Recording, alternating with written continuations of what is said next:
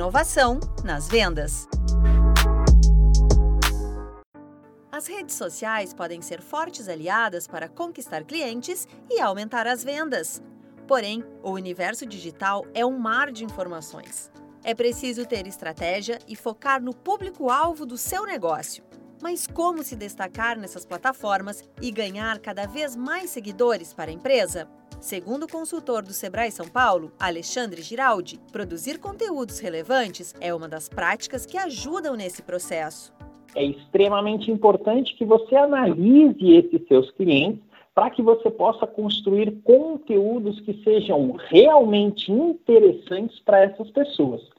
Só assim eles poderão se tornar seguidores em seu perfil nessas redes sociais de uso que você determinou. É de extrema importância que você crie conteúdos que sejam atraentes, conteúdos que sejam práticos, divertidos e que sejam capazes de transformar a vida desses seguidores.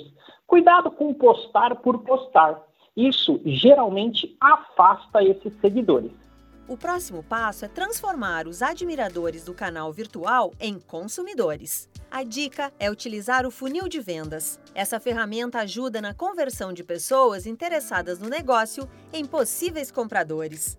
Neste caso, são utilizados gatilhos mentais que despertam a curiosidade e o interesse das pessoas para que elas possam avançar no processo. Oferecer oportunidades, como promoções ou descontos, é outra forma de incentivar que o público continue na jornada de consumo e efetue a compra. Mas se na hora de conquistar seguidores, o empresário não se comunica com o público-alvo, pode ser mais difícil converter as curtidas em vendas. Isso porque nem todos que seguem a empresa nas redes sociais têm o perfil de consumidor dos produtos ou serviços oferecidos.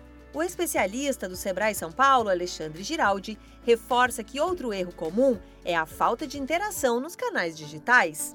O que é extremamente importante ficar claro para vocês que são empreendedores é que a rede social não foi construída com essa finalidade de fazer ofertas de produtos ou serviços.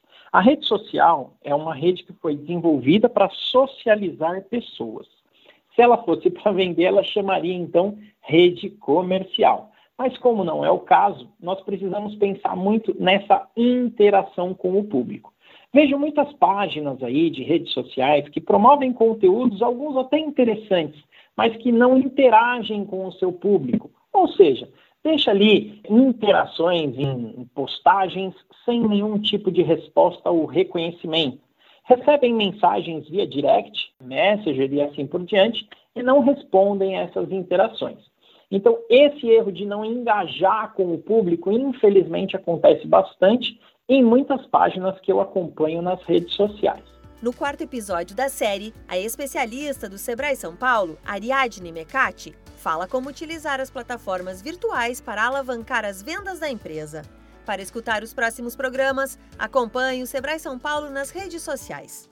Você ouviu a terceira parte da série Inovação nas Vendas, do Sebrae São Paulo para a agência Sebrae de Notícias. Esta série tem produção, entrevistas e edição de Giovanna Dornelles e locução de Alexandra Zanella, da Padrinho Conteúdo. Até a próxima!